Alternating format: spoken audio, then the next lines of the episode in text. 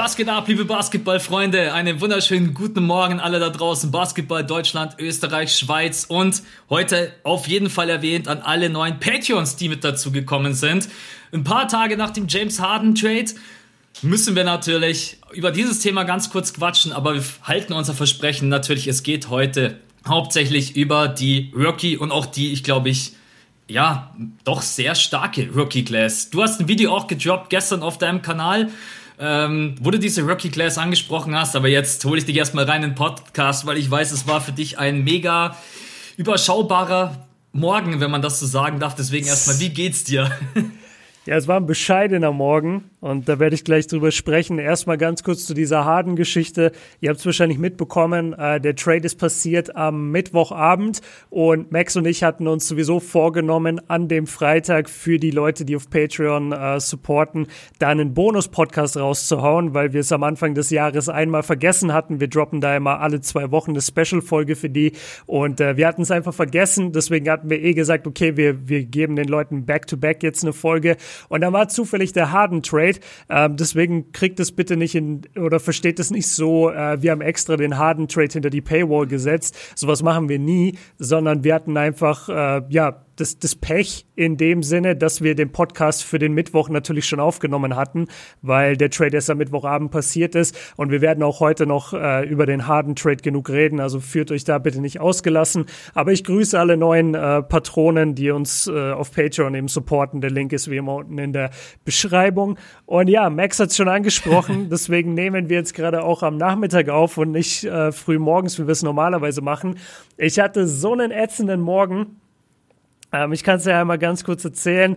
Äh, ich versuche das Ganze so, wie soll ich sagen, äh, so kurz verdeckt. Oder, ja, oder ja kurz und knackig sowieso, aber auch so, dass ich auf keinen Fall belangt werden kann. Aber kann ich, glaube ich, sowieso nicht, weil es weiß ja niemand, äh, wer ich wirklich bin, wo ich wirklich wohne. Und deswegen ist das eigentlich alles hinfällig. Ich hatte ein bisschen Stress mit den äh, Vermietern, einfach weil ich äh, heute Morgen einen Anruf bekommen habe. Um 8 Uhr auf, äh, klingelt mein Handy mit einer unbekannten Nummer. Und ich weiß nicht, wie du das machst. Ich gehe da nicht mehr ran. Also ich mhm. gehe nicht an unbekannte Nummern. Ich auch nicht, nee. Ja, ich, ich google dann manchmal die Nummer oder, oder ich gucke dann, ob die Person irgendwie danach, ob ich die bei WhatsApp sehe oder so, aber ich gehe nicht an eine unbekannte das ist, Nummer ich, mittlerweile echt der Klassiker. Abspeichern und da, keine Ahnung, so. äh, Inkognito, Fragezeichen, was auch immer, äh, ABC und dann gucken. oder, oder soll die Person halt auf die Mailbox sprechen? Also es gibt ja Möglichkeiten, aber vor allem um 8 Uhr morgens. Also ich war gerade dabei oder hatte mich angezogen, war gerade dabei, das Haus zu verlassen, äh, um trainieren zu gehen. Und dann klingelt das Handy, okay, ähm, ich gehe nicht hin, unbekannte Nummer, wie gesagt. Und dann äh, komm ich, bekomme ich so zwei Minuten später eine Nachricht bei WhatsApp, äh, wo drin steht so, ja, ähm, Herr Meinl, es geht äh, um Ihre Miete und wir sehen uns äh, jetzt gezwungen, mit äh, das Ganze weiterzuleiten ans Inkassobüro, melden Sie sich sofort. Und dann dachte ich mir schon, what? Ich bezahle doch immer meine Miete. Was wollt ihr denn jetzt? Ah Mann, jetzt habe ich das wieder. Was wollt Sorry. ihr denn jetzt von mir? genau, Max redet jetzt für mich. Was Gib wollt mir mal nicht auf den Zeiger, verdammt. Also, du musst halt verstehen, ich habe natürlich einen Dauerauftrag eingerichtet für die Miete und ich konnte deshalb beim besten Willen nicht verstehen, was da jetzt das Problem ist. Ja. Und ja, dann, warte, jetzt muss ich kurz den ja, genau. Dann, dann habe ich kurz mit, äh, mit Aisha drüber gesprochen, was da passiert sein könnte. Dann ist mir eingefallen, dass eins meiner Konten, neulich äh, habe ich aus Versehen die, die PIN, den Login beim Online-Banking falsch eingegeben und dann wurde der, der Login sozusagen gesperrt. Ja. Und ich dachte einfach nur, der Login wurde gesperrt, aber scheinbar wurde, wurden dann alle Transaktionen auf dem Konto auch gesperrt. Und äh, dementsprechend haben die ja Geld nicht bekommen, was dann ja auch okay war. Und äh, dann habe ich dort angerufen und oder wollte dort anrufen und in der Zeit, wo ich da anrufen will, äh, meldet sich plötzlich unsere Nachbarin bei, bei der Aisha am Handy und meint so, ey, die Vermieter haben gerade bei uns angerufen. Wir sollen gucken, ob ihr da seid und wir sollen euch und wir sollen äh, eure Handynummer denen weitergeben. Alter, und das musst du dir vorstellen, das ist, das ist alles um 8 Uhr morgens, so, so halb neun oder was. Und dann war ich halt richtig sauer, weil ich mir dachte, ihr könnt doch nicht einfach im Haus anrufen, morgens und die Leute wachklingeln und dann sagen, ja, äh, check mal, ob bei denen jemand daheim ist und häng denen mal äh, einen Zettel an die Tür mit meiner Telefonnummer, dass die sich melden sollen. Wie ja. sieht denn das aus? Das sieht aus, als hätten wir sechs Monate keine Miete gezahlt. ich wollte auch gerade sagen. Ey, es, es ging, äh, es stellte sich heraus, es ging um zwei Monate, ähm, muss, muss ich fairerweise sagen. Und ich, ich verstehe das auch alles irgendwo. Aber was ich nicht verstehe, ist zum einen, wieso kriegen wir nicht einen Brief? Und zum anderen, und das hat mich so genervt und deswegen war der ganze Morgen so stressig, ich habe dann dort angerufen und habe sofort versucht, die Situation zu klären, habe gesagt, ey, mir ist es jetzt eingefallen, ich entschuldige mich, ähm, das war unser Fehler, ich hätte das mit dem Konto checken müssen, ähm, aber seien Sie halt beim nächsten Mal so gut, wenn wir zwei Monate keine Miete zahlen, dann schreiben Sie halt einfach einen Brief, legen den in den Briefkasten oder die sind ja auch ständig bei uns im Haus, klingeln Sie einmal, wir sind ja immer da, wir, wir, wir schließen ja nicht die Tür oder so und, und wir lesen auch unsere Post und dann hat die einfach partout nicht einsehen wollen, dass es vielleicht nicht so der geile Move von ihr war, dass sie die Nachbarn morgens rausklingelt und sagt, schaut mal, ob die da sind und ob ihr die und ob ihr die Nummer weitergeben könnt. Und es hat die einfach nicht eingesehen. Und kennst du solche Leute, die einfach sich so auch allglatt geben? Also ja. die, die keinen Millimeter von ihrer Position wegrutschen und du bist schon so auf diesem, ey, ich sehe ja ein, ich hatte einen Fehler gemacht, aber können wir uns vielleicht einfach darauf einigen, dass die Aktion jetzt auch nicht so geil war und dass du mir vielleicht auch nicht bei WhatsApp mit einem Inkassobüro drohen musst? Wir sind doch alles erwachsene Leute. Ich bin, ich kann das Geld auch bezahlen, so das sind alles nicht die Themen. Aber lass es uns doch bitte einfach normal, wie normale Menschen klären. Und es hat echt eine halbe Stunde gedauert, bis ich mit der so das Telefonat beendet habe, dass ich mich halbwegs okay gefühlt habe. Und danach hat die Aisha noch mit ihr telefoniert, weil sie geschworen hat, dass sie uns immer E-Mails geschickt hat und äh, darauf hätte sie nie eine Antwort bekommen. So, wir haben diese E-Mail-Adresse schon ewig, wir checken immer den Spam-Ordner, wir checken alles, da kamen keine E-Mails. So, Ende von der Geschichte ist, sie hatten die E-Mail falsch aufgeschrieben. Das ja. war nicht unser Fehler. Und ja, ist jetzt für da draußen vielleicht nicht so leicht nachvollziehbar, wenn man nicht in der Situation ist, aber stellt euch vor, es ist 8 Uhr morgens, ihr wollt trainieren gehen und plötzlich habt ihr diese Situation, plötzlich wird im Haus überall angerufen, ob man eure Nummer weitergeben darf und du denkst dir nur, in welchem Film bin ich hier, dafür, dass ich irgendwie ein, zwei Mal jetzt die Miete vergessen habe und ich hatte nicht mal einen Brief von euch im Briefkasten. Schreibt mir doch einfach. Und äh, ja, man, das, das zu klären und diese Miete jetzt vom anderen Konto zu überweisen und dieser ganze Bullshit, der, der hat mich meinen Morgen gekostet und deswegen musste ich dich bitten, dass wir ähm, den Recording-Termin verschieben, was du Gott sei Dank gemacht hast. Und dann habe ich dir auch so ernst, wie ich es meine, wirklich geschrieben, ey, ich liebe dich. Ja, ich Mann. liebe dich gerade, weil ich, ich kann wirklich jetzt keinen Podcast aufnehmen und ich muss mich jetzt erstmal abreagieren im Training. Ja, das war mein Morgen. Also für alle, die sich gefragt haben, was war da bei Björn los, das war der Morgen. Also erstmal gar kein Problem. Ich habe, also wenn du mir so schreibst, dann wusste ich schon, dass irgendwie was los ist. Du hast es mir auch ganz kurz erklärt. Ähm, was ich, also die Kommunikation von der Dame, wer auch immer, das, oder, es geht einfach nicht. Du kannst ja auch einfach ganz klar sagen, hey, Herr, Punkt, Punkt, Punkt, Frau, Punkt, Punkt, Punkt, wir haben jetzt zwei Monate keine Miete von Ihnen erhalten. Was ist los? Gibt es irgendwelche Probleme? Also, aber ja. Aber erstmal zu drohen ist, also egal ob jetzt in dem Fall oder generell andere Fälle, drohen ist immer der schlechteste Weg. Also da wären wir schon wieder beim Thema Team Chemistry. Ja, lass direkt auf die Netz schwingen. aber, aber zu, zu dem Punkt noch. Richtiger ja, Kyrie-Move von ihr. Und ey, wir wohnen seit vier Jahren in dieser Wohnung. Es gab ein einziges Mal ein Problem mit der Miete, als wir den, äh, als wir das Konto gewechselt haben. Und das haben wir ihnen dann auch damals gesagt, ey, wir haben jetzt gerade das Konto gewechselt, der Dauerauftrag ändert sich, sollte das diesen Monat nicht durchgehen, bitte sagt uns Bescheid oder wir gucken selber, wir überweisen euch das sofort. Ist alles nicht das Thema. Und schon da waren die pissig damals. Ja. Und Ey, die haben auch schon Sachen bei uns abgezogen, das erzähle ich irgendwann mal, wenn ich aus der Wohnung draußen bin, dann, dann bin ich da nicht mehr so nah dran.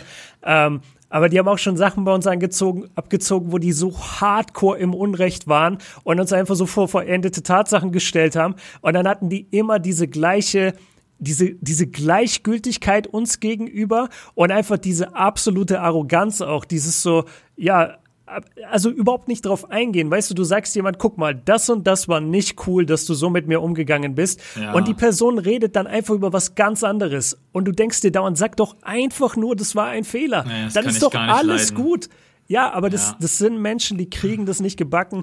Ist jetzt am Ende auch egal. Das sind sehr reiche Leute. Und jetzt haben sie noch mal 1000 Euro mehr bekommen für die letzten zwei Monatsmieten, sollen sie sich darauf freuen. Es war nie ein Problem des Geldes, es war ein reines Problem der Kommunikation und mein Gott, sind Menschen schwierig. Da gehen, die, ähm, da gehen die Einnahmen vom Landesjahresplaner gleich weg. Da war direkt alles weg. Leute, wir, wir haben jetzt nochmal nachgedruckt, weil wir brauchen die Kohle für die Miete.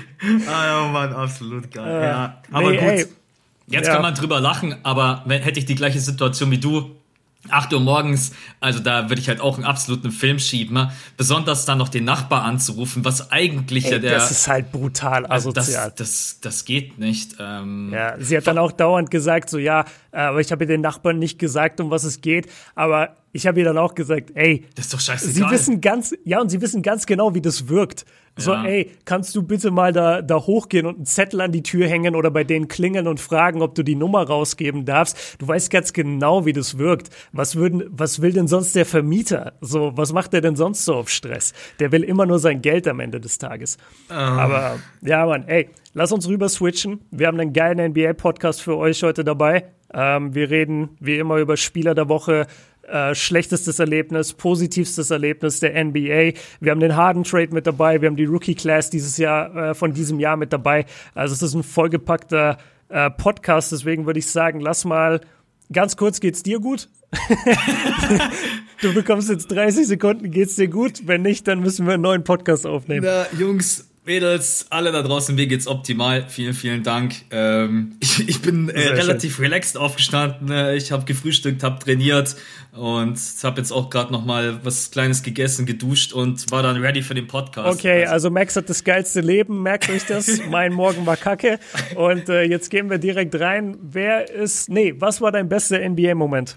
Ja, ich muss zugeben, ich hatte diese Woche jetzt keinen, wo ich vor dem Fernseher saß und hab mir gedacht, wow, geil. Aber was mich schon gefreut hat, das Comeback von Ja Morant, dass er wieder da ist, denn es gibt doch einfach so viele Verletzungen, gerade eben in der NBA, auch Season Ending und dass es bei ihm eben nicht der Fall war. Ich glaube, der hat jetzt insgesamt vier Wochen Pause. Ja, war, kam einem schon lang vor, ja, aber ich glaube, so vier Wochen kommt gut hin. Sowas, ja, und Ja Morant ist einfach für die Memphis Grizzlies unglaublich wichtig und die Art und Weise, wie er Basketball spielt, das macht einfach Bock ihm zuzusehen. Und deswegen ist es zwar ein kleiner Moment, aber ich freue mich dann auch einfach, weil es ist ein mega krasses Talent und die Memphis Grizzlies ohne ihn hat man ja auch direkt gesehen, die ersten zwei, drei Spiele ohne Ja Morant unglaublich wichtig. Jetzt schon, jetzt schon eigentlich der Leader dieses Teams und deswegen freue ich mich, dass er wieder am Start ist. Ähm, gut für ihn, gut für die Grizzlies, gut für uns. Ich finde es so lustig, jetzt wo er wiederkam, ich weiß nicht, ob das jetzt daran lag, dass er so lange raus war, aber der kam wieder und ich dachte mir, boah, ist der skinny. Also der ist ja richtig so ein halbes Hemd noch. Ja. Der, der kann sich noch so viel draufpacken, äh, was den Körper angeht. Aber dafür hat er halt auch diese kranke Athletik. Also der ist so ein bisschen äh, wie die Aaron Fox auch, natürlich noch ein Stückchen größer, aber einfach so unfassbar schnell, springt aus der Halle. Du hast das Gefühl, der Typ ist ein reines Bündel an Athletik. Und wieder auch, also ich bin da voll bei dir, der ist definitiv, ähm, wenn nicht der Leader, zumindest der Energizer von diesem Team. Absolut. Und er ist derjenige, der wirklich dafür sorgt, dass bei den Grizzlies auch Tempo ist und dass die Bock haben. Und wo habe ich das denn neulich gelesen? Da ging es irgendwie um das Thema Danks und dann meinte auch ein Spieler, ja, ich dank eigentlich hauptsächlich deswegen, weil ich weiß, wie krass das mein Team auch pusht. Ja. Und das hast du total gesehen bei diesem Ellie Hoop, äh, als er zurückkam, als er da diesen krassen Ellie gestopft hat. Die ganze, du hast richtig so einen Ruck gemerkt, der durch dieses Grizzlies-Team geht. So, ja, Mann, wir sind wieder da. Also kann, kann ich voll teilen. Er hat mich auch krass gefreut. Ich, ich wusste gar nicht, dass er zurückkam. Und dann äh, habe ich, glaube ich, Grizzlies gegen, boah, ich weiß ich nicht. Ich schon, weil er äh, gleich mal Philly verloren hat in dem Comeback-Spiel. war das gegen Philly das Comeback? Ja, es war gegen Philly das ja. Comeback, ja. Okay, ich gucke nämlich extrem viel Philly in letzter Zeit und da habe ich Philly gegen die Grizzlies angemacht und dann habe ich das gesehen. Ähm, ja, okay, wir, wir kommen gleich zu meinem und da habe ich ein bisschen gecheatet gerade vor der Folge und zwar nämlich einfach den Moment, der uns alle begeistert hat diese Woche. Es war wirklich der Harden Trade und ich sage das deswegen, weil ich ein totaler Fan davon bin, wenn Veränderungen durch die NBA gehen. Es ist jetzt nicht unbedingt immer geil, wenn du direkt ein neues Superteam hast, was die Brooklyn Nets aber de facto auch einfach nicht sind, weil sie sind ein brutal starkes Trio und dahinter ist sehr dünn. Das kann man nicht vergleichen mit den Warriors, die KD bekommen haben, weil die waren ja ein super tiefes Team. Jeder, der die damals gesehen hat, der weiß, die waren auch auf Position 9 und 10 noch super tief besetzt. Ähm, und dann kam KD dazu und dann war es halt einfach nur noch unfair. Aber dieses Netzteam, das ist gar nicht so stark. Und wir müssen erst mal sehen, wie der Fit am Ende ist. Aber ich find's geil, weil äh, du hast einen James Harden, der wieder Bock hat, Basketball zu spielen. Das war jetzt zuletzt bei den Rockets wirklich hässlich anzusehen und da gab es auch Stress im Team intern mittlerweile unter den Spielern. Es war einfach nicht mehr cool anzusehen. Jetzt, seit er bei Brooklyn ist, der ist nur am Lachen. Ähm, er redet immer davon, er will den Ball verteilen und dann scoret er trotzdem nebenbei 30 Punkte und so holt 10 Rebounds. Ja. Er ist halt so eine Maschine. Und ja, ich mag den Fit mit KD total und ich habe ja gesagt, der Trade hätte mich am allermeisten gefreut, wenn die ihr Team behalten hätten und die hätten einfach Kyrie für Harden getradet. Ja. Weil dann, dann wärst du für mich wirklich der Contender Nummer eins im Osten. Aber jetzt, wo du das ganze Team weg hast und deine Zukunft und dafür hast du halt jetzt äh, Kyrie, Harden und Durant, da musst du jetzt erstmal gucken, ob's fittet und selbst dann wird's eng, weil einfach dahinter nicht so viel kommt. Ähm, aber es war trotzdem, ich, ich fand es einen wahnsinnig geilen Moment ähm, und, und bin sehr froh, gerade Harden irgendwie in Brooklyn zu sehen. Es macht mir Spaß. Ja, vor allen Dingen, es ist auch einfach, es ist interessant. Man will jetzt einfach sehen, ja. wie die zusammenspielen, natürlich dann auch, wenn alle dreimal zusammenspielen. Äh, für euch Info, gegen die Bucks hat Kyrie jetzt nicht gespielt.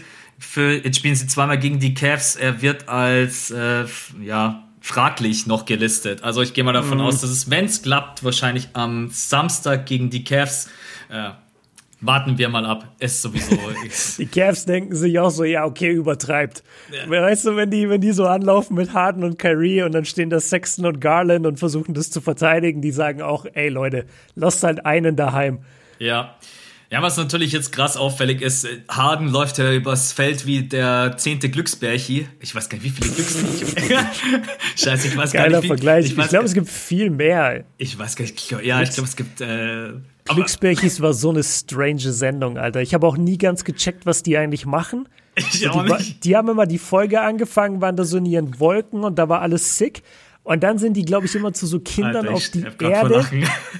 dann ja. sind die immer so zu Kindern auf die Erde, die Probleme haben, so die gemobbt wurden und so.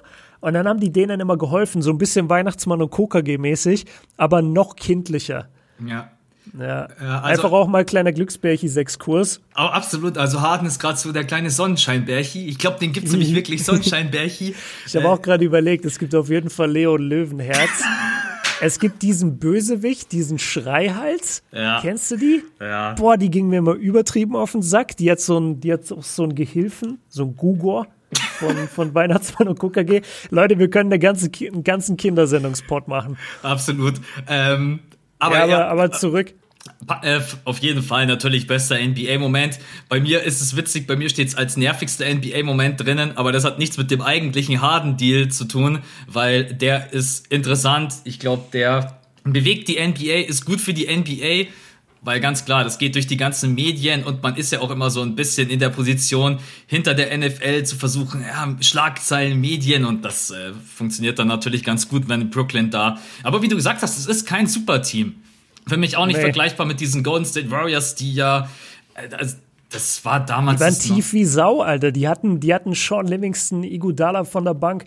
Die hatten, oder, oder je nachdem, nach welchem Lineup, äh, die hatten da, glaube ich, noch David West sogar rumlaufen. Die, die, die, waren so tief einfach. Ja. Das, das war echt. Das und nochmal zur Teams. Erinnerung: die Starting Five war zwischenzeitlich Stephen Curry, Clay Thompson, Kevin Durant, Draymond Green und DeMarcus Cousins.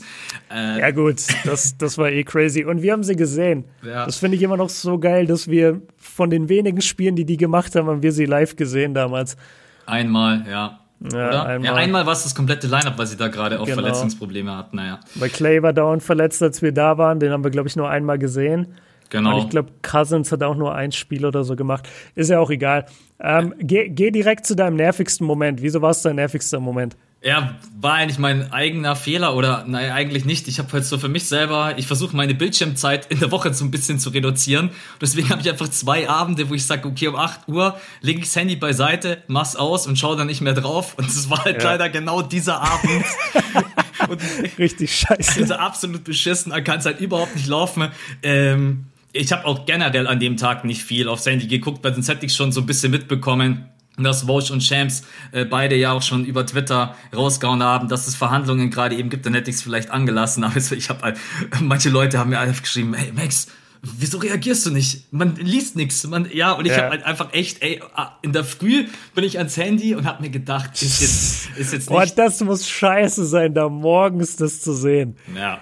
ja. Ähm, und dann kam noch hinzu, dass an dem Tag der Nachbar über mir gemeint hat, er muss anfangen, seine Wohnung zu renovieren. Re zu renovieren. Ja, das war in deiner Insta-Story. Ja, und dann fängt ja. er an mit dem Bohrer und ich wollte natürlich dieses Video irgendwie aufnehmen und dann habe ich mir gedacht, ja, okay, come on, macht der jetzt selber keinen Druck, dann wird das Video eh kacke. Ich habe es dann irgendwann am Nachmittag ja. aufgenommen. Aber ja, nervigster Moment, ein, ja, für mich selber einfach, was, was heißt Fehler, ist blöd gelaufen, äh, alles mhm. gut. Ähm, ja, trotz allem irgendwie ein geiler Moment, nerviger Moment. Wie gesagt, einfach ein Trade, der bewegt. Okay. Ja, Mann. Okay. Was ist bei um, dir der ähm, nervigste Moment? Ja, das ist komisch, weil ich habe eigentlich einen nervigen Moment, aber da muss ich ein bisschen mit dir schimpfen. Ja. Und ich weiß nicht, ob das zu weit geht und ob ich das im Podcast sag oder ob ich dir das später sag. Dann sag's jetzt. Sag, sag ich's jetzt? Ja, ja, okay, komm, ich hau's raus. Ähm, und zwar, ich, also das ist, deswegen habe ich auch das Wort schimpfen genommen, ja. Also das, das ist jetzt nicht 100% ernst. Aber, Max, du hast mich verraten. Ja. Und zwar, wir beide saßen letzte Woche hier an dem Podcast aufgenommen, haben dann gemerkt, ey, das mit den Rookies kriegen wir nicht mehr hin. Das machen wir in der nächsten Folge. Ja. Was sehe ich am Abend oder am nächsten Morgen auf YouTube? Das sind die Top 5 Rookies. Lamello, vor diesem Rookie musst du Angst haben. Ja. Und ich dachte mir, Max, ah, da das, das hat mich ein bisschen aufgeregt. Das, das ist ganz, ganz selten bei uns. Ich glaube, so gut wie nie. Aber da dachte ich mir echt, ey, das hatten wir im Podcast angekündigt und jetzt droppst du einfach das Video. Jetzt haben die Leute ja gar keinen Bock mehr auf den Podcast. Hm, ich kann mich Gott sei Dank verteidigen, ja. Und dann wirst du, okay, dann wirst du wahrscheinlich auch, dann wirst du wahrscheinlich auch anders drüber denken, ja. Ähm, okay. Ich habe das Video am Dienstag, ich habe das Video am Dienstag gedroppt, wenn ich mich nicht täusche, wo wir eigentlich den Pod, nee, am Mittwoch habe ich es gedroppt, als wir den, ähm, genau, wo der Podcast dann draußen war. Genau, und wir haben uns, glaube ich, wir haben uns dann geeinigt, dass wir diese, dass wir das eben machen. Und ich wollte eigentlich an diesem Mittwoch passend zum Podcast dieses Video droppen. Das war schon fertig abrecorded. Und wenn ich jetzt eine Woche gewartet hätte, dann hätten einfach überhaupt keine Stats mehr in meinem ganzen Video gepasst. Dann hätte ich dieses komplette ah. Video nochmal neu machen müssen. Ne? Und okay. ich habe sogar eine Sekunde wirklich ganz kurzzeitig gedacht, wie ich mir gedacht, ah, Björn, weil wir ausgemacht haben, Podcast, mir gedacht, Alter, ich muss das jetzt raushauen, weil sonst war meine ganze Arbeit umsonst und die Stats, die ich jetzt auch hier doppelt drin stehen habe bei uns im Skript, die hätten dann einfach nicht mehr gepasst. Und deswegen ähm, hoffe ich, bist du, okay. mir nicht, bist du mir nicht ganz so böse, dass ich das Video dann trotzdem einfach rausgehauen habe, weil sonst hätte ich einfach, weil wäre der ganze Aufwand umsonst gewesen, das Video war fertig. Ja, deswegen. Ja, Scheiße, da hast du mich jetzt natürlich, weil du an mein weiches Herz für Content Creator appellierst und das habe ich natürlich selber als Content Creator, also das, das weiß ich, das kenne ich. Äh, ich habe gestern zum Beispiel, hatte ich eigentlich ein Skript von letzter Woche über die Suns und die Hornets, hatte ich fertig, mhm. wollte das eigentlich gestern machen und habe dann auch gemerkt, boah, nix von dem, was ich letzte Woche aufgeschrieben habe, stimmt irgendwie noch. So, du kannst nicht mehr wirklich sagen, die, die und die haben gerade hier den Run oder der hat gerade ein gutes Spiel gemacht. Die Stats stimmen alle nicht mehr, der, die Bilanz stimmt nicht mehr. Und dann habe ich wirklich dieses ganze Skript gescratcht und äh, habe hab ein komplett neues Video gemacht. Also da, da erwischte mich gerade auch recht auf dem richtigen Fuß. Äh, das kann ich nachvollziehen. Und okay, dann ist dir da verziehen. Aber das war echt so das Einzige, wenn ich mich an letzte Woche erinnere, wo ich mir dachte, boah, was soll das denn jetzt? Da, da haben, wir hatten doch ausgemacht, wir machen das nächste Woche. Da kannst du mich übrigens immer anhauen. Ich bin da überhaupt kein... Nee, nee, ich bin da passiv-aggressiv in dir drin und lass das dann im Podcast raus, um dich schlecht darzustellen. Ja. Habe ich, ich glaub, mich die ganze Woche drauf gefreut. Ich glaube, dass die Leute trotzdem Bock drauf haben auf, auf diesen Pod, weil es ist immer noch was anderes, zu zweit auf diese Rookie-Class zu gucken. Ja, ja ähm, safe. Ich habe sie ja gestern auch ein bisschen thematisiert, also Stimmt. alles gut. Gerne abchecken, gut. Video auf Björn sein Kanal. Was war nochmal die vier, vier geile äh, Dinge in der NBA-Saison? Vier, vier positive Entwicklungen der Saison. Ja. Das ist eigentlich ein total, also muss ich dich mal loben, ein sehr einfaches Video, so vom Gedankengang her. Und ich komme aber nicht drauf und denke mir dann immer so, Mann, warum bin ich da nicht drauf gekommen? Aber ja. viele Punkte, die auch stimmen. Also schaut es euch einfach an. Rookie Glass ist mit dabei. Die anderen drei müsst ihr selber gucken. okay, dann, äh, dann lass uns weitergehen. Spieler der Woche. Da hast du, ja, ich, ich sage jetzt dabei. einfach gecheatet, weil das ist eigentlich mein Pick gewesen, so in ja. meinem Hinterkopf. Aber nimm ihn, ich schenke dir. Ja, ich bleib dabei. Äh, was KD bei den Brooklyn Nets gerade eben spielt, ist Wahnsinn. Nicht nur seine 33 Punkte, der hat in den letzten vier Spielen 58,3 Prozent. Aber es, wir können, auch, wir reden übrigens äh, from Downtown. Seine Quote von der Dreierlinie ist einfach besser wie die aus dem Feld. Die ist nämlich 57,8. Aber es geht gar nicht nur um die Quoten selber. Es ist einfach nur, KD kannst du nicht verteidigen. Hey, wenn du gegen den One-on-One -on -One spielen musst oder in die Isolation mit ihm musst, dann kannst du eigentlich gleich einfach, geh einfach durch, mach deine Punkte. Ciao, Servus. Ähm, ja. Er ist ein unfassbarer Basketballspieler. Ich freue mich, dass er nach der Verletzung aussieht wie eh und je. Ich habe gerade das Gefühl, ähm, er sieht sogar ein bisschen besser aus, als wir ihn in Erinnerung haben. Also zumindest in der Regular Season habe ich KD noch nie so aufzocken sehen. Deswegen ist er bei mir Spieler der Woche, denn vier Siege und die vier Siege auch ganz klar, weil KD einfach jede Nacht 30, 40 droppt bei diesen bei diesen Quoten und auch bei der Punkteausbeute. Effizienz ohne Ende. Äh, auch ein unterschätzter Passer an der einen oder anderen Stelle. Das Einzige, was bei ihm gerade eben so sein Manko ist, er hat zu viele Turnover. Hast du ja, glaube ich, mhm. auch erwähnt. Im Debüt mit Harden, die beiden hatten zusammen irgendwie 16 Turnover. 15, 16 Turnover. Harden hatte 9. Harden das hatte weiß 9 ich noch. und KD hatte, glaube ich, 5 oder 6. Ähm, ja. Aber das kann man ihnen auch nicht vorwerfen, weil die haben ja, die haben jetzt zwei Spiele zusammen gespielt. Das ganze Team kennt sich so in der Konstellation auch überhaupt nicht. Aber Kevin ja. Durant, Props an ihn. Ganz wichtig für die Brooklyn Nets. Und die Stats sprechen für sich. Und in der letzten Woche vier Spiele, viermal komplette Eskalation. Wahnsinn. Ja, nee, pass auf, dann bleibe ich auch bei KD ähm, und ja, erzähle einfach, auch noch, erzähl einfach auch noch was über ihn.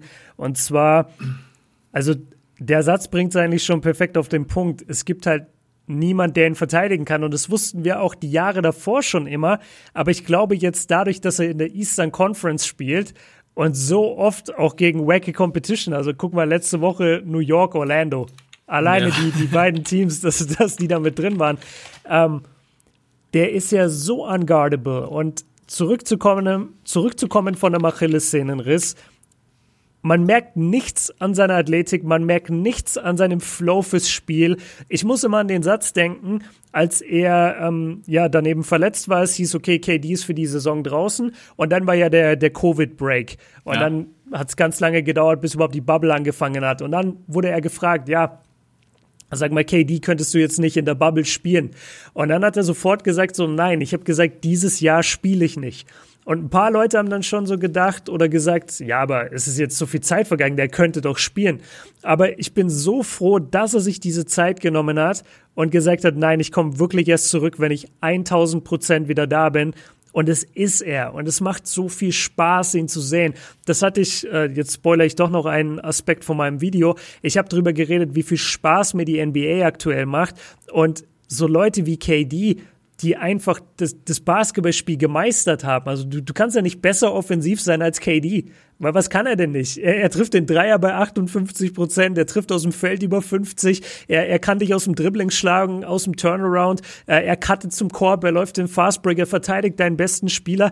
Der ist wirklich einer mit Abstand der besten Spieler der Welt und es ist so schön, ihn dann auch noch in diesem Bewegungsfluss, in dem wir ähm, von dem wir gewöhnt waren, dass er den hat, dass er den wirklich auch zurückgebracht hat. Für mich auf jeden Fall eigentlich schon der Win der ganzen Saison, Kevin Durant wieder zu haben. Und genauso würde es uns gehen, wenn Clay Thompson wieder da wäre. Aber der hat leider ist immer noch verletzt oder hat sich wieder verletzt. Ich habe gestern ein paar Clay Thompson Highlights gesehen. Ich hatte richtig Tränen in den Augen.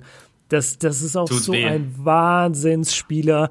Und wir haben uns alle drauf gefreut. Er und Steph jetzt wieder alleine in, äh, in Golden State. Was könnte das werden? Jetzt müssen wir noch ein Jahr warten. Hoffen wir mal, dass er trotzdem ebenfalls wie KD einfach genauso smooth wieder zurückkommt. Ähm, und deswegen unterschreibe ich das Thema KD auch total, weil, weil der Junge einfach absolut krank performt. Um es nochmal zu unterstreichen, was wir gerade eben gesagt haben, die zweitmeisten Punkte in seiner Karriere, die beste Dreierquote in seiner Karriere, die beste Field Goal Percentage seiner Karriere. Äh, das ist einfach nur, ist einfach nur sick, was er gerade eben spielt. Ähm, ja. Für mich ist er, die Aussage sollte ich mir sparen. Für mich ist er gerade der zweitbeste Spieler der Welt. Wenn er so spielt, wie er gerade eben spielt, hinter LeBron James, äh, dann ist er offensiv einfach besser als Kawhi, Janis sowieso und von der Defense her. Er hat, glaube ich, auch in diesen, ja, richtig, hat auch wieder 1,5 Blocks. Also mhm. mittlerweile kann man jetzt nicht mehr sagen, dass seine Defense underrated ist, weil jetzt sprechen, glaube ich, schon genügend. Das sollte jeder wissen. Das sollte, glaube ich, jetzt jeder wissen, aber KD in der Verfassung. Pff. Weißt du, was, glaube ich, nicht jeder weiß? Und darüber reden wir vielleicht jetzt schon.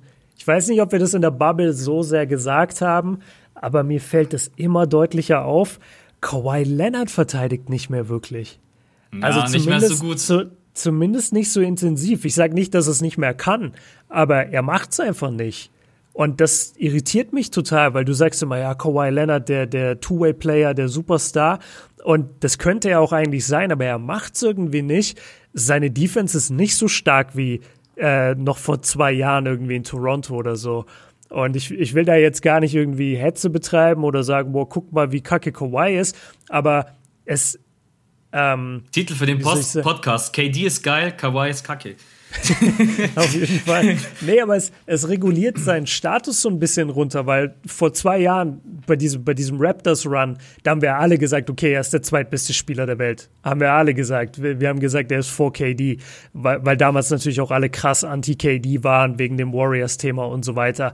Aber wenn du diese kranke Defense jetzt wegrechnest, dann ist er zwar auch immer noch ein Wahnsinnsoffensivspieler, aber danach halt nicht mehr. Und das finde ich irgendwie bei KD aktuell viel erfrischender, weil der war jetzt nie der Lockdown-Defender wie Kawhi, aber er verteidigt schon gut, finde ich persönlich. Ja, ich glaube, dass bei Kawhi Leonard einfach die Intensität fehlt. Der kann's locker, ohne Probleme, der hat die besten Anlagen, der hat einen Wingspan und der hat Hände wie ein Gorilla.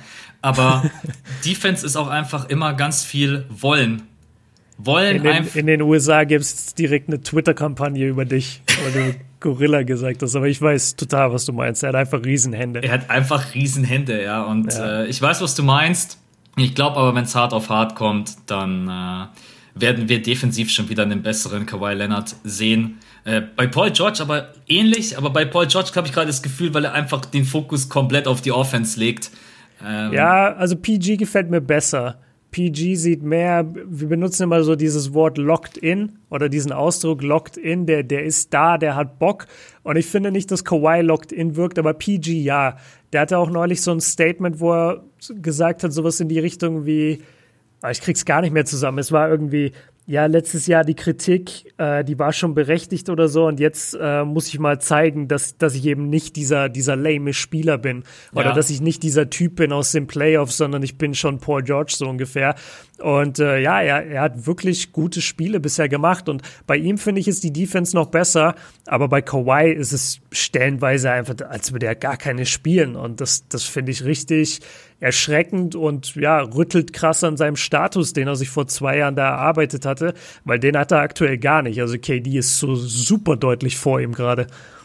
Ich benutze das jetzt als Überleitung zum Hauptthema. Okay. Hau, Denn hau wenn einer die besten Anlagen mitbringt, um mal äh, überragender Verteidiger zu sein, dann ist das Tyrese Halliburton. Oh yeah, geil. ähm, ja, lass uns reingehen. Rookie Glass ich fand, du hast es in deinem Video echt extrem schön angesprochen.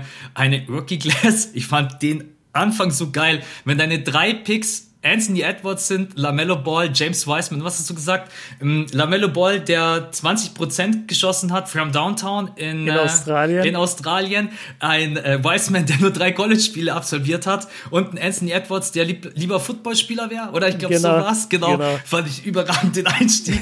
äh, aber ja, genau deswegen äh, haben wir es auch schon gesagt. Diese die Rookie Class kann trotz allem interessant sein, weil es gibt eben dann diese Sleeper, diese Jungs, die dann plötzlich auftauchen mit denen du einfach nicht rechnest. Und da zählt Tyrese Halliburton auch dazu, genauso wie Typen wie Tyrese Maxey und Co. Deswegen, lass uns reinstarten.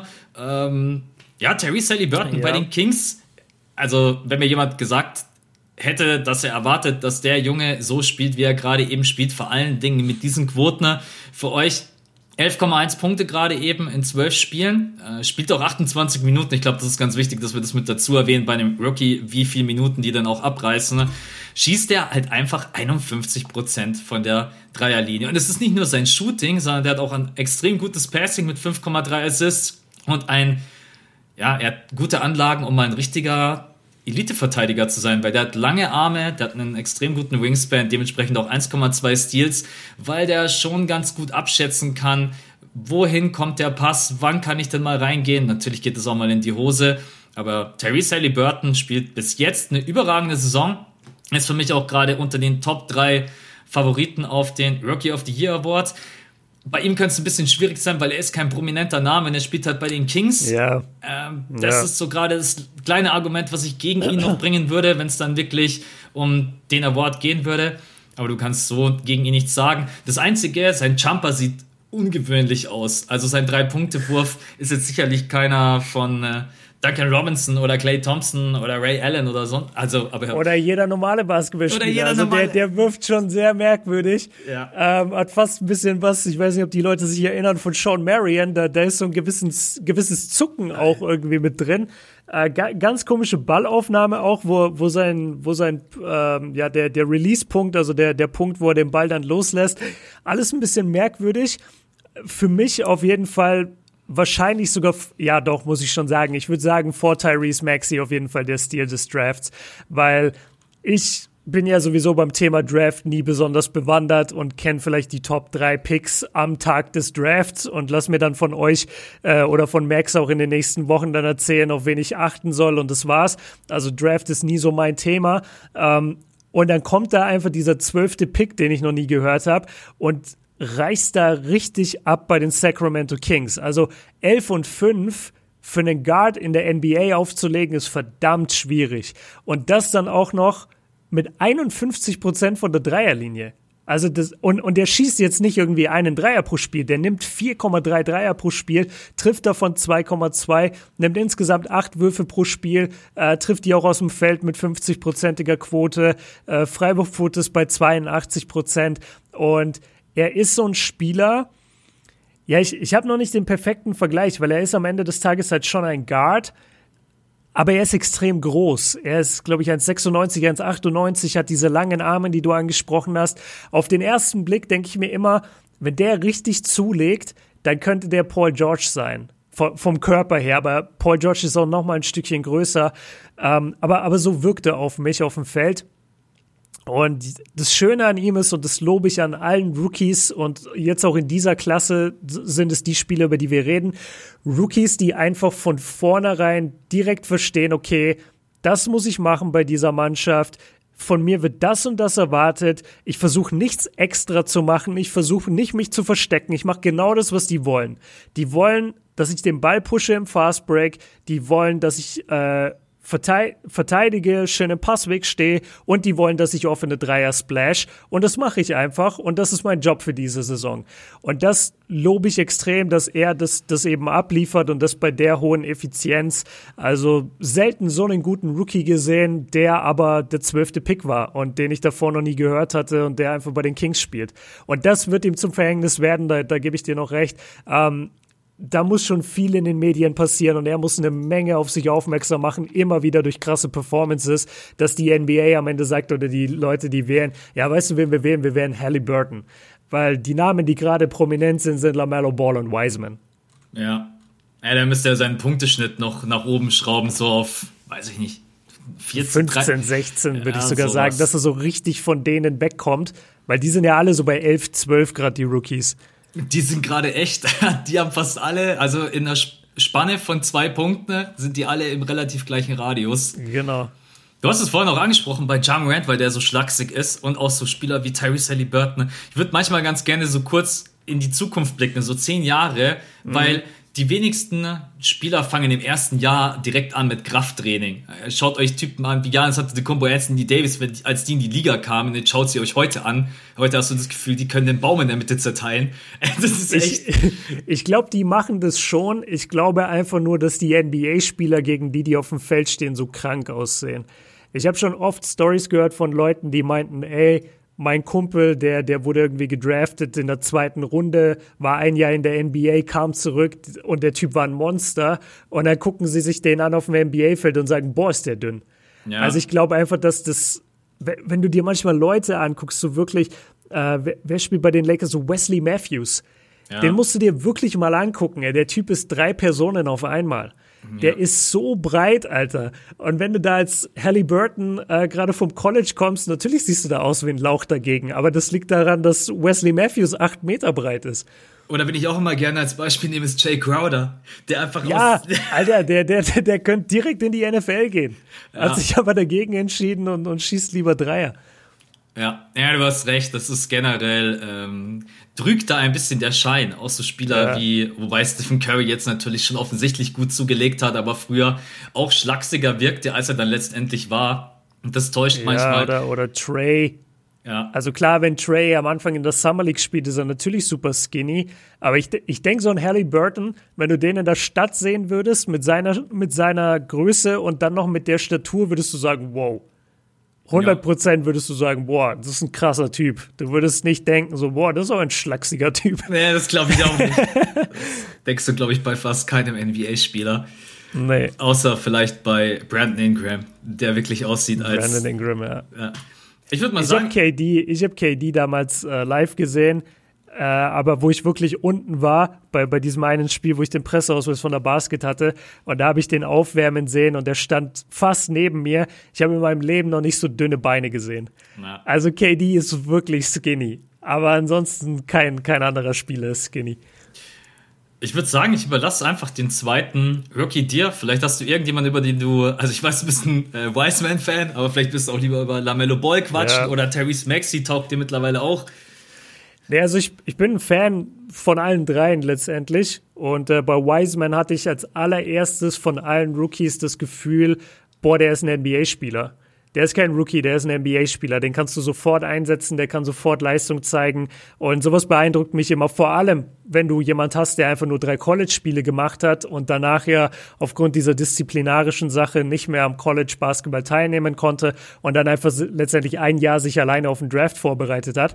Das ist schon sehr krass, äh, was, was, wie groß er ist, sowieso, aber was für eine Beweglichkeit er hat äh, dass er trotzdem NBA-Body hat. Ich habe in einem der letzten Podcasts krass davon geschwärmt, wie, äh, wie brutal gut er aussah gegen Nurkic.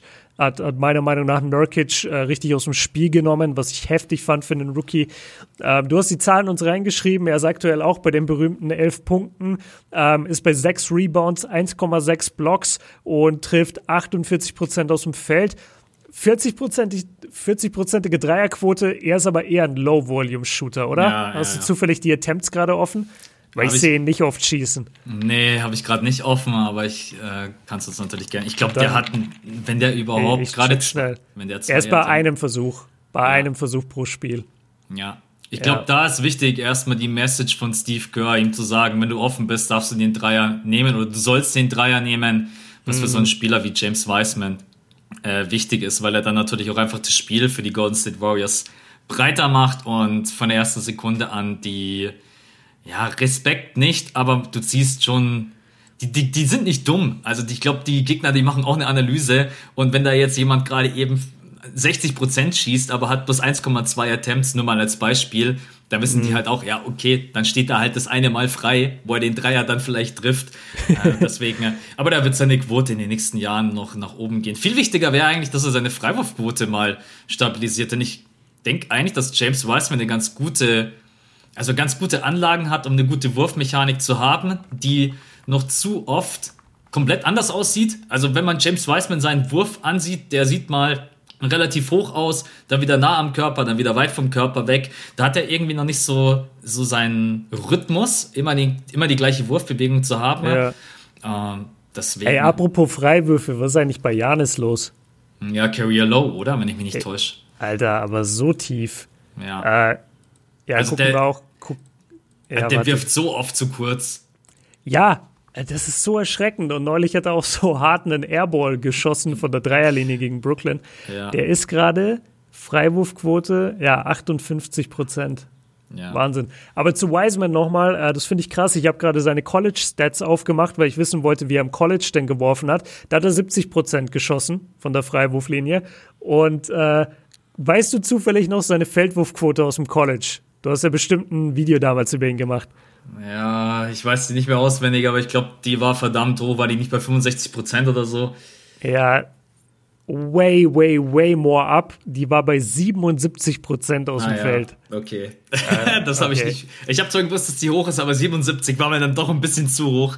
Nee, das ist zu krass. Ja, aber also nochmal zurück. Äh, ich wollte eigentlich, das ist witzig, ich wollte gar nicht über Wiseman reden. Ich wollte eigentlich zu Lamello kommen. Aber ja, Wiseman, wir haben ja auch dieses Statement von Draymond vor der Saison bekommen oder überhaupt von allen Warriors.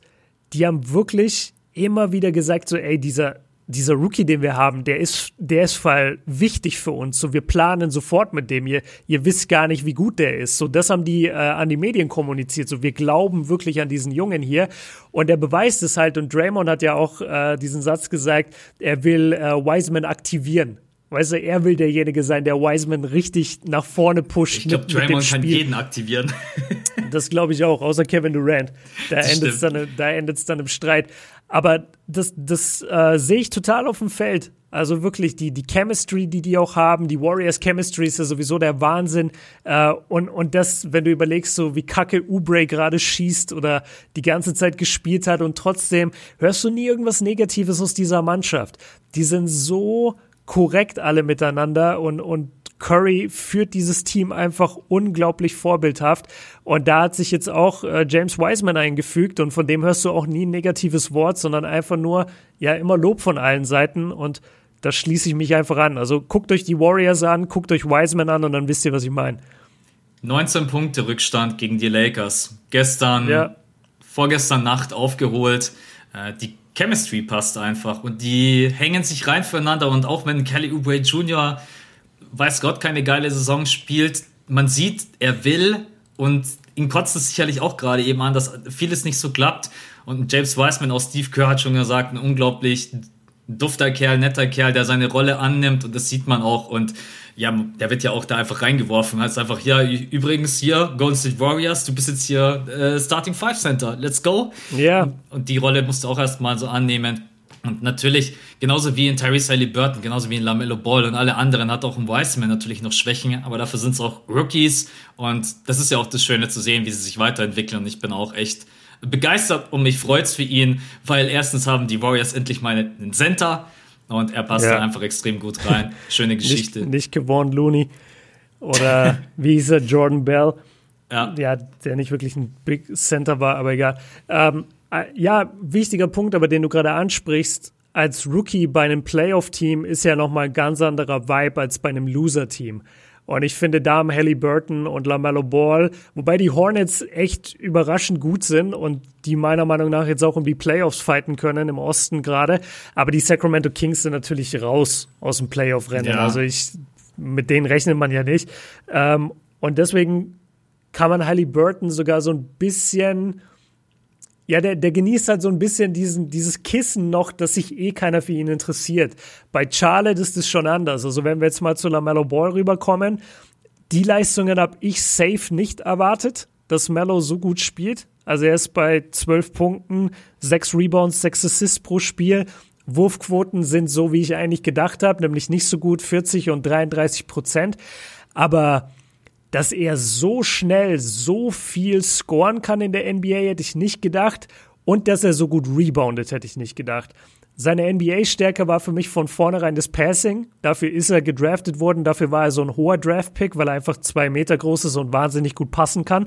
Aber dass er so gut reboundet und, und so gut sich in die NBA einfindet und auch mit diesem Charlotte-Team sofort harmoniert und genau seine Rolle kennt, kein Problem damit hat, dass er von der Bank kommt, das finde ich richtig gut und erfrischend und hätte ich nicht gedacht, nachdem ich ihn da in Australien und allgemein seinen ganzen Werdegang gesehen habe.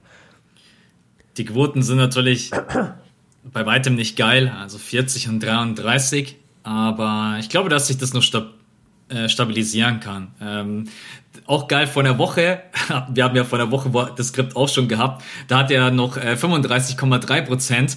Da wollte ich schon sagen, ja, das, das geht eigentlich für das, was man erwartet hat. Der 33 ist auch immer noch in Ordnung. Weiter runter sollte es jetzt nicht mehr gehen. Ich glaube, was bei ihm einfach wichtig ist, dass man die ganzen Anlagen sieht und von den Punkten, Rebounds, Assists und dann noch bei den Hornets, und du hast gesagt, die können jetzt auf jeden Fall um die Playoffs mitspielen.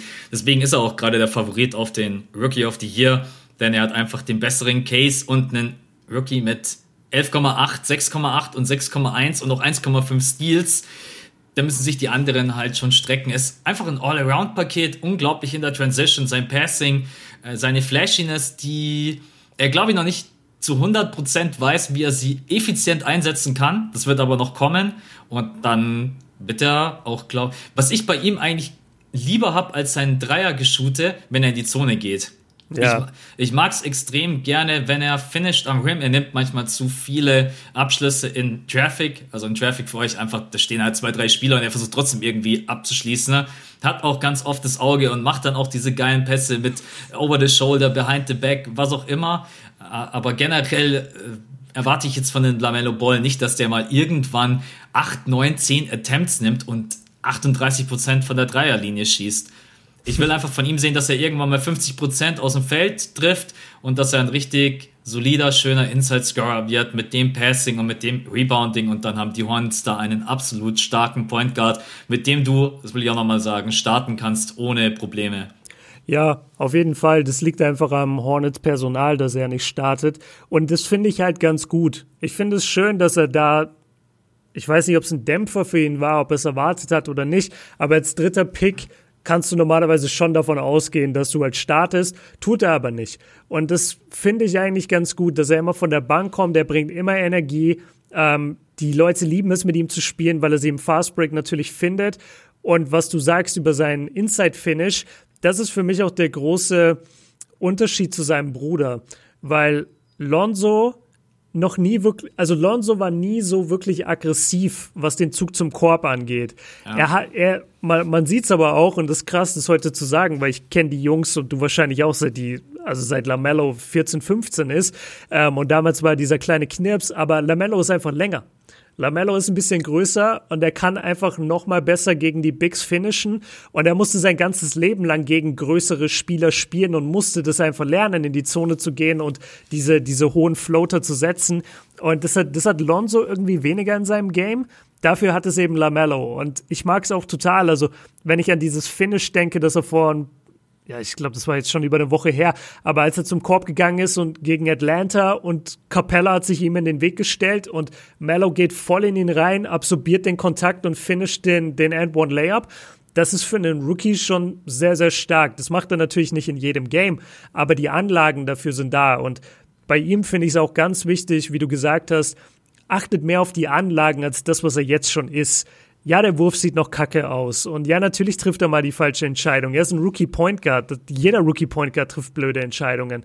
Aber was der Typ ist und was er werden kann, ist, glaube ich, so weit auseinander und das Potenzial für ihn, hätte ich nicht gedacht, dass ich das sage, aber ich, ich sehe ihn wirklich, wenn das so weitergeht oder wenn er sich so entwickelt, wie ich denke, dann denke ich, wir gucken da auf einen zukünftigen All-Star der auch wirklich oft öfter All-Star wird. Also der, der so seine vier, fünf All-Star-Teilnahmen locker hat, weil, und weil er sowieso im Osten spielt, aber weil er auch einfach ein verdammt guter Spieler werden kann. Meine Eltern hätten jetzt gesagt, das, was er ist und das, was er wird, das sind zwei Paar Stiefel. Ja, Bayern. ja, ähm, nein, absolut. Äh, ist auch schön. Also wir haben jetzt schon über Teresa Burton gequatscht, über James Wiseman, Lamello Ball. Den kann man allen drei zugucken und denkt sich nicht, oh mein Gott, Übrigens für euch, weil Björn gerade gesagt hat, er startet halt nicht, er kriegt trotzdem seine 25 Minuten, 25,2 ja, ja. Minuten. Also da, er finisht oft. Und das ist ja. ja eh immer das Entscheidende, wenn du am Ende auf dem Feld stehst, wenn das Spiel eng ist. Man, natürlich will jeder starten, aber wenn du finishst, ist eigentlich noch geiler. Und ja, er steht oft auf dem Feld und macht das Spiel zu Ende, wenn es eng wird. Wer gerade auch oft auf dem Feld steht, das ist aber auch ein bisschen der Personalsituation bei den Sixers geschuldet. Äh, der Beste. Der Tyrese Maxi.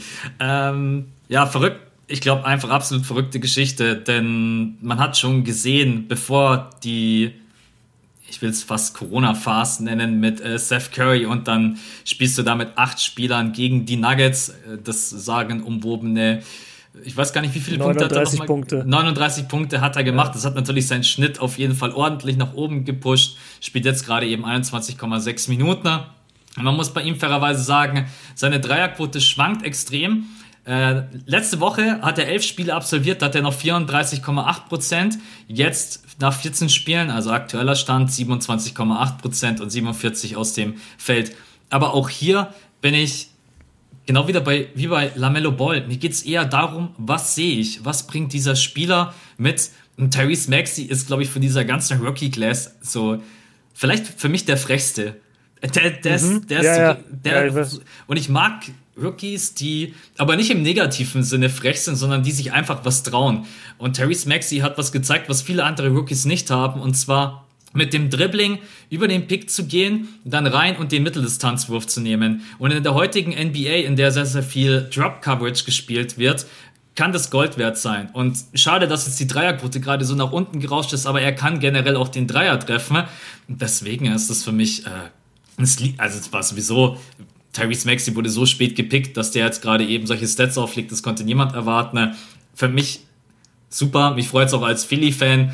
Äh, hat uns auch das ein oder andere Spiel schon 15 bis 20 Punkte gedroppt.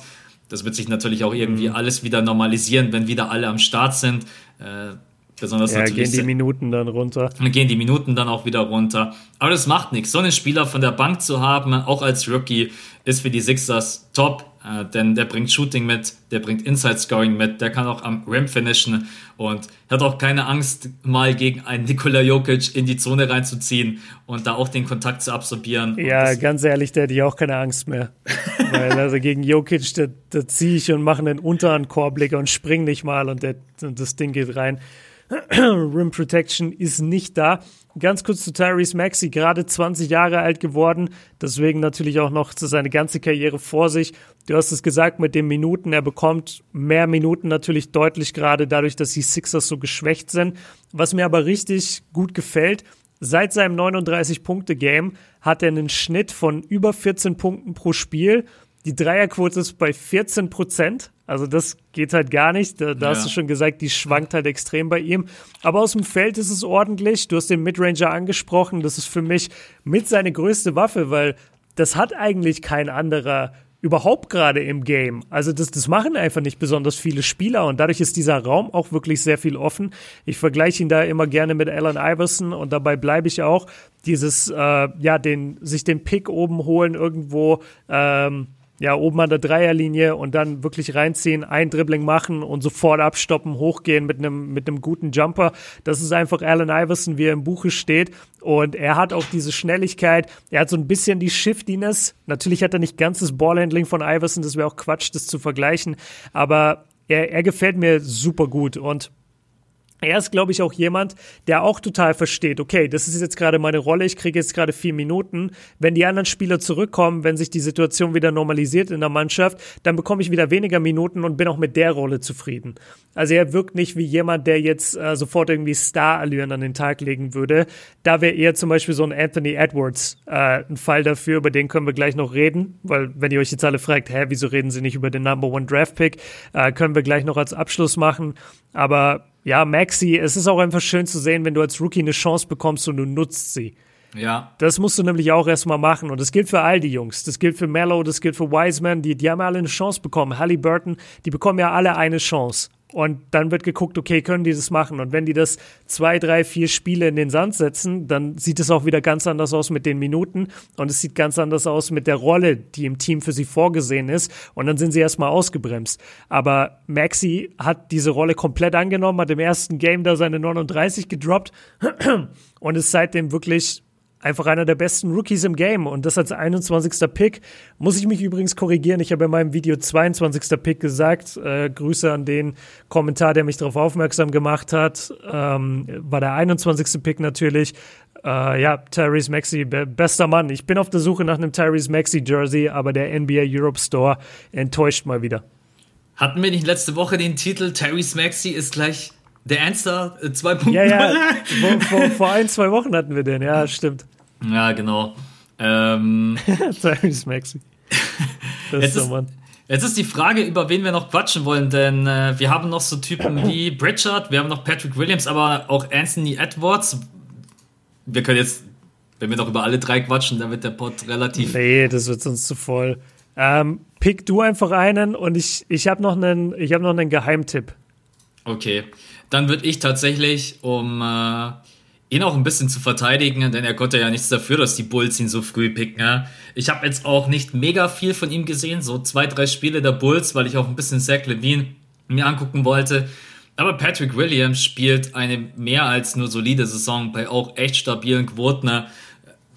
10,2 Punkte, 87% von der Freiwurflinie ist da sehr stabil, 50% von der Dreierlinie, 48,5% aus dem Feld.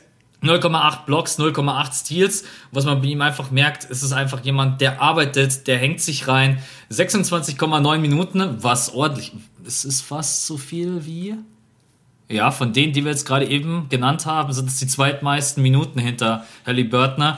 Äh, muss natürlich bei den Bulls auch ran, denn die Bulls, wir haben es ja letzte Woche angesprochen, trotz einem Zach Levine, der im Durchschnitt irgendwie 38, 40 Punkte auflegt, verlieren die halt einfach trotzdem gefühlt jedes Spiel. Ja. Äh, aber mich freut es für ihn, äh, für Patrick Williams, der ein ordentliches Shooting mitbringt, der effizient spielt und ich glaube, den viele auch unterschätzt haben. Er, er wurde nicht fertig gemacht, aber die Bulls wurden halt kritisiert, weil es natürlich an der Position noch so viele andere Spieler gab, die man hätte picken können. Aber jetzt spielt er gerade eine mehr als nur grundsolide Saison. Schade, dass er überhaupt kein wirkliches Playmaking hat, hat 1,1 Assists. Vielleicht kommt das aber später auch noch irgendwann, aber Patrick Williams ist für mich ein ordentlicher Pick. Ich weiß gar nicht, ob du äh, ihn dir angeguckt hast. Falls nicht, musst du jetzt auch nicht was zu ihm sagen. Du kannst auch gerne gleich mit deinem weitermachen, falls du noch einen Geheimtipp hast. Äh, ja, ich habe einen Geheimtipp und nein, ich habe Patrick Williams. Also ich habe zwar die Bulls gesehen, aber er ist mir ehrlicherweise nicht aufgefallen. Deswegen, sorry, an der Stelle kann ich nichts zu ihm sagen. Ähm, ich habe gerade gesehen, dass wir schon über eine Stunde recorden. Deswegen will ich äh, meinen Pick eigentlich relativ kurz halten. Ich glaube, über Pritchard wurde schon genug gesagt. Also viele Leute haben den einfach auf dem Schirm. A, weil er bei den Celtics spielt. Äh, B, weil er einfach ein ungewöhnlicher Spielertyp ist. Irgendwie ein bisschen klein. Und ähm, ja, ist nicht der Typ, den du als allererstes erwartest, wenn du an die NBA denkst. Aber er bringt halt Leistung. Und er ist ein bisschen wie Maxi. Immer wenn er seine Chance bekommt, dann ist er da. Ja, ja, er ist nicht der Spieler, um den du planst für deine Franchise oder irgend sowas. Davon ist er meilenweit entfernt.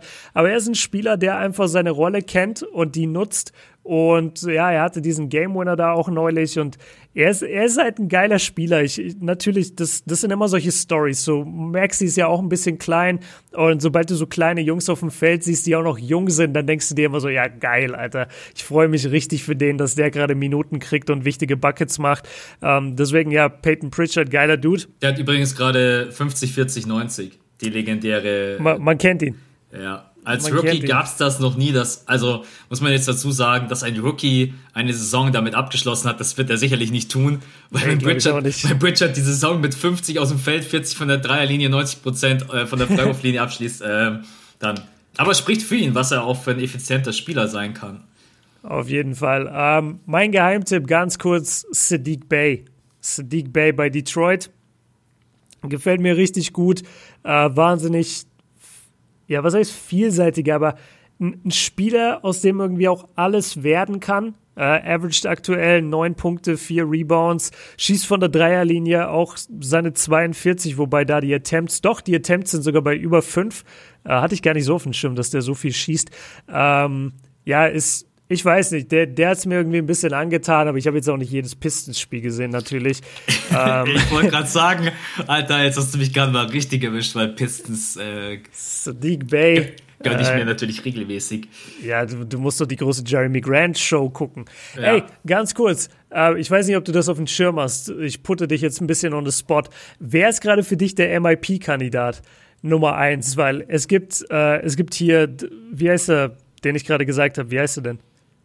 Jeremy Grant. Jeremy Grant, der hat ja seinen Punkteschnitt irgendwie verdoppelt. Von, ja. von 12 auf 24 oder sowas ganz krankes.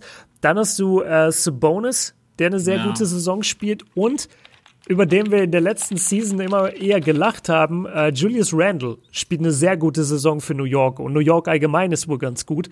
Ähm, ja, deswegen einfach nur die Frage, oder warst du doch Christian Wood? Keine Ahnung, wer, wer, ist, dein, wer ist dein MIP aktuell? Oh Das ist natürlich immer auch schwierig, wovon man das abhängig macht, weil jetzt zum Beispiel Julius Randle spielt gerade eine überragende Saison von 19,5 auf 22,8. Aber wenn du jetzt zum Beispiel. Check mal die Assists bei, bei Randall, da ist er, glaube ich, voll hoch. Ja, stimmt, von 3,1 auf 6,1. Ja, das genau. ist natürlich krass. Ja. Und auch bei den Rebounds von 9,7 auf 11. Mhm. Ähm, Das ist schon heftig. ich bin mir da ehrlich gesagt momentan noch nicht ganz so schlüssig, weil zum Beispiel auch ein Shake Milton wird hier und da mal genannt bei den Sixers. Der ist nämlich von 9,4 hoch auf 16,9. Was auf jeden Fall punktetechnisch, glaube ich, der größte Jump wäre. Aber dann hat man auch noch einen Mhm. Sabonis. Ich Grant, mal- Grant müsste der größte Jump sein in den Punkten. wie Check mal. Jeremy Grant hatte letzte Season 12 und ist jetzt bei 25. Also das ist geisteskrank, wenn du es dir Okay. anschaust. Aber der ist halt von Denver, von einem Contender, wo er ein Rollenspieler war, hat er gesagt, ey, ich gehe nach Detroit und werde da der Number One, die Nummer 1 Option. Ja. Das kann man Ja. halt finden, wie man will. Da werde ich natürlich auch MIP. Ist, äh, Nein, ich muss sagen, äh, so von den blanken Stats müsste man, naja, müsste, nein, da musst du es eigentlich schon Jeremy Grant gerade eben geben, weil der sich auch in den anderen Bereichen verbessert hat. Der ist von 0,8 Blocks hoch auf 1,4 Blocks. Äh, Er zieht mehr Steals, mehr Assists, mehr Rebounds und dann verdoppelt der seine Punktezahl. Dann ist er wahrscheinlich gerade eben schon der, der Favorit.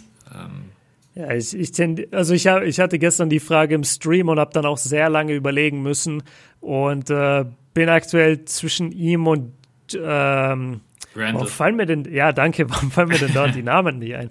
Äh, Randall, weil ich das schon krass finde, wenn du also wenn du dich in allen Bereichen so gut verbesserst und jetzt nicht aufgrund von einem Teamwechsel und das ist einfach alles anders, du bist in einer anderen Conference, sondern der ist ja bei der gleichen Mannschaft und hat einfach nochmal extrem viel draufgelegt. Also ich glaube, bei ihm ist die individuelle Verbesserung viel größer als bei Jeremy Grant, der das wahrscheinlich schon vor zwei, drei Jahren hätte machen können.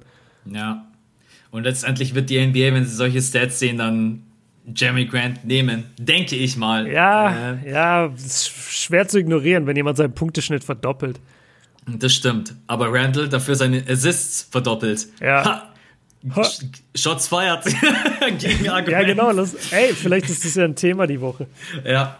Ähm, Gar nicht schlecht. jetzt haben wir gerade eben ganz kurz, hast du ihn vorhin angeschnitten. Edwards, ich, Ah ja. ich habe ihn nicht mit drinnen, weil nimmt's mir irgendwie nicht böse. ey, Interessiert mich irgendwie nicht und die Timberwolves interessieren mich nicht. Ich war Timberwolves-Fans, Mann. Ich hoffe, ihr seid mir nicht böse.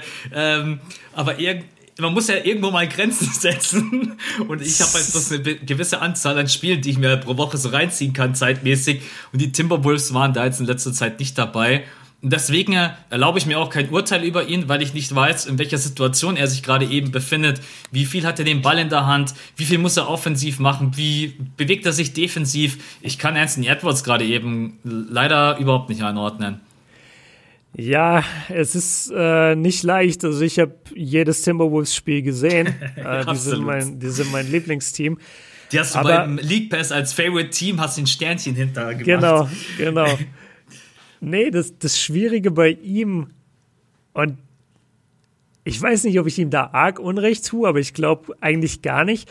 Der Typ, und das hat er sogar mal in einem Interview gesagt, der Typ ist einfach ein unfassbarer Athlet und hat sich dann halt entschieden, okay, Basketball wird mein Sport. Aber der ist für mich nicht so ein fertiger, richtiger Basketballspieler wie die anderen Jungs. Und, und da passt es auch wieder, dass er gesagt hat, yo, äh, ich, ich gucke eigentlich kein Basketball persönlich und äh, ja, wenn die NFL morgen anrufen würde, würde ich sofort äh, von der NBA in die NFL wechseln.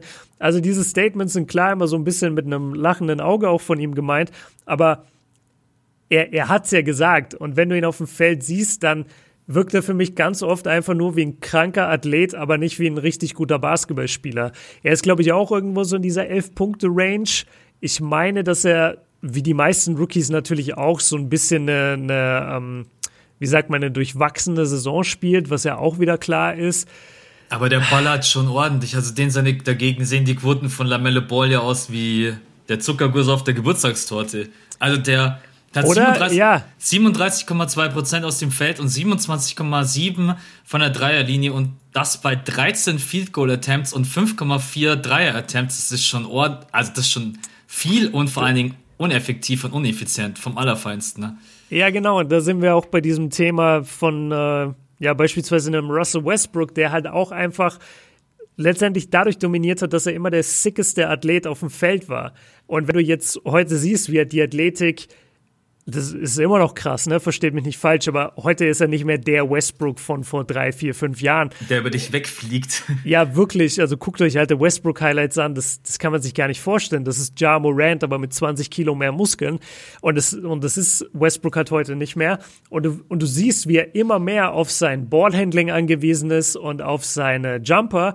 Und du merkst so, wow, der ist einfach nicht besonders gut darin. Also, be beziehungsweise er ist einfach kein Star in diesen Dingen. Er war ein Star-Athlet und hat damit überlebt und, und sich dadurch durchgesetzt. Und das Gleiche gilt irgendwo für, für Edwards. Der ist so ein kranker Athlet, aber der kann halt wirklich nicht werfen. Oder, oder beziehungsweise der ist natürlich auch in der Situation da in Minnesota, das ist jetzt Sacramento auf Steroiden. Also da, da guckt halt wirklich überhaupt niemand zu. Da guckt nicht mal der, da guckt nicht mal der eigene Owner zu. Aber wir verlieren gerade die ganzen, wir verlieren die Kings-Fans, wie Ah, die, die. Timberwolves-Fans. Ja, okay, bei Kings-Fans mache ich mir Sorgen, aber bei den Timberwolves-Fans, die zwei in Deutschland da, ja, ich glaube, ich glaub, das verkraften wir, auch wenn es mir natürlich leid tut, wenn ihr jetzt aufhören würdet, uns zu hören. Nein, Ja. das machen sie nicht. Anthony Edwards, ey, interessanter Typ. Ich kann mir vorstellen, dass wir in ein paar Jahren auf den Draft zurückgucken und wirklich so viele, die ganzen Jungs, über die wir jetzt heute geredet haben, vor allem Wiseman, Lamello und Halliburton, dass wir auf die zurückgucken und sagen, wow, was eine geile Draftklasse und dann immer sagen, aber wieso wurde dieser Edwards an eins genommen? Wer war das denn? Weißt du, und dass er überhaupt nicht diese, diese nächsten Schritte erreicht. Das kann ich mir halt schon ganz gut vorstellen bei ihm leider. Das kann gut sein, ja. Also mein Gefühl geht gerade auch total in die Richtung. Und wenn ich jetzt gerade eben picken müsste, dann würde ich auch definitiv anders picken. Äh, Aber jetzt ist man natürlich immer schlauer. Die, die halt, Frage ist immer, stellst du Wiseman neben Cat bei den Timberwolves? Du hast halt schon Carl Anthony Towns, stellst du Wiseman daneben oder nicht? Oder, oder holst du Wiseman und sagst, ich trade Cat? Das ist so ein bisschen die Frage. Deswegen haben die ja nicht Wiseman geholt. Ja. Äh, Cat wird sowieso seine Karriere bei den Timberwolves nicht beenden. Und jetzt sind sie echt weg, Nee. die beiden. Jetzt sind die beiden Zuhörer wirklich weg. Stimmt. Ah, die Spotify Armen, ey. zugemacht. Äh, oder Nee, iTunes einfach. das äh, höre ich nicht mehr. Da reden richtig. sie einmal über die Timberwolves. Ja. Ähm, ja, okay, also das ist so ein bisschen unser Eindruck von der Draft Class. Man könnte da natürlich auch noch tiefer reingehen, aber dafür muss man natürlich auch immer, man muss halt schon eine gewisse Sample Size an Spielen sehen, also auch wir selber, um das dann beurteilen zu können. Und das ist jetzt mal so unser Eindruck gewesen nach 11, 12, 13 Spielen, jeder mit einer unterschiedlichen Anzahl an Spielen. Ja. Ich habe, äh, ich bin ja vorbildlich, ich habe eine kleine Max Corner. Ähm, hast du eine History Corner? Falls nicht, dann würde ich. Äh, Oh, guck, guck mal die Zeit, Max. Dann kriegen wir jetzt nur noch deine rein. Das tut mir jetzt leid. Ich habe natürlich eine vorbereitet. Ey, meine Corners in letzter Zeit sind echt oft aus, ausgefallen. Ich muss mal wieder eine an den Start kriegen. Ja, weißt du was? Nächste Woche keine Max Corner, nur eine Björn Corner. Ich Okay. werde dich dran erinnern. Alles klar. Äh, Also, meine ist auch relativ kurz. Ich meine, dass James Harden ein historisches Triple-Double hat, ich glaube, das hat jetzt jeder, mitbekommen. Das gab es bei einem Debüt noch nie. Über 30 Punkte und 14 Assists. Aber trotz allem, als kleiner Side-Fact. Aber was, glaube ich, nicht jeder von euch weiß, seit der Verletzung von Markel Fultz stehen die Magic 0 zu 6. Also 0 zu 6 ist halt schon extrem Ja. krass. Und der Punkteschnitt ist von 110 Points per Game runter auf 97 Points per Game. Das sind 13 Punkte. Das ist sicherlich jetzt nicht nur Markel Fultz alleine, aber das spricht schon eine eindeutige Sprache, was Markel Fultz für den krassen Impact auf das Spiel der Magic hatte und auch offensiv, was er, er hat einfach einen extrem guten Eindruck gemacht. Deswegen kotzt, glaube ich, auch jeden die Verletzung von ihm an, denn äh, war ja die letzten drei, vier Jahre gefühlt das Sorgenkind der NBA. Jetzt hatte man das Gefühl, er hat endlich sein Zuhause gefunden. Er ist offensiv da, er ist defensiv da, die Verletzung kommt und zack, gehen die Magic 0. 0 zu 6 und der Punkteschnitt droppt ins Bodenlose, kann man schon fast sagen. 97 Punkte per, äh, per Game. Points per Game ist wirklich nicht gut. So. Kurz und Bitter. knackig. Ja. Äh, ich muss noch jemanden in Schutz nehmen, und zwar den NBA Europe Store. Ich habe, glaube ich, vorhin gesagt, dass es kein Tyrese Maxi Jersey gibt. Es gibt eins. Ah, Ja. Und das werde ich mir jetzt wohl Damit bestellen. ist auch die letzte Kohle vom Landesjahresplaner ist weg. Ja. Die Miete, die Miete, die Miete und Terry's Maxi. Danke alle für euren Support, dass ihr bestellt habt. Genau, jetzt konnte ich zwei Monate Miete nachzahlen und ich konnte mir ein Jersey kaufen. Ja. Ähm, deswegen müssen wir jetzt auch im Februar dann den nächsten Landesjahresplaner rausbringen. Ja. Schon fürs nächste Jahr könnt ihr vorbestellen. Der Sommer, der Sommerplaner. Der Sommerplaner, Leute, ihr müsst euren Sommer ganz strikt planen. Das geht nicht im normalen Planer. Da haben ja. wir extra eine Lücke gelassen, weil wir schon wussten, wir verkaufen dann den Sommerplaner. Ja. Nee, was ich mir jetzt holen werde, ist das LaMelo Ball Jersey, weil ich hatte ja mit einem äh, Zuhörer, Zuschauer mal gewettet, dass LaMelo nicht Top 3 gedraftet wird und die Wette habe ich verloren.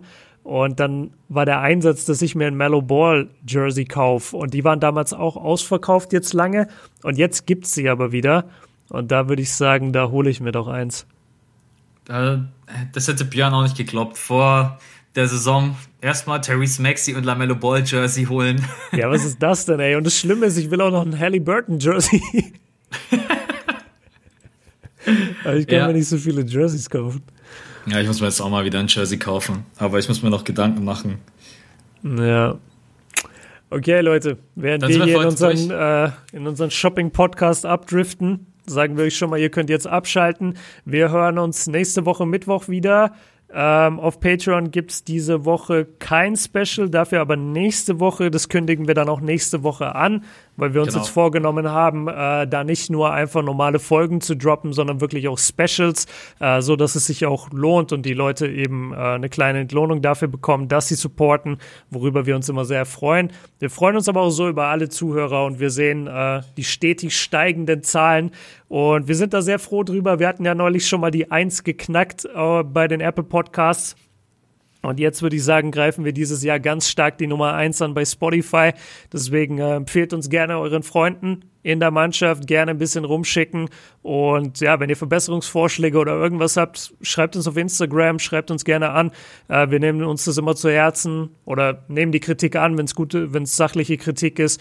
Und äh, ja, dann lasst diesen Podcast einfach aufs nächste Level pushen. Wir sind über 10.000 jede Woche, was sick ist. Ähm, und jetzt lass uns die 15 angreifen. Auf jeden Fall. Ich sage einfach nur Danke fürs Reinhören und dann hören wir uns nächste Woche wahrscheinlich mit dem magischen Trio Kyrie Irving, James Harden und Kevin ja. Durant. Dann können wir das erste Mal darüber quatschen, wird auch interessant. Danke fürs Reinhören, Leute. Bis zum nächsten Mal. Ciao. Ciao.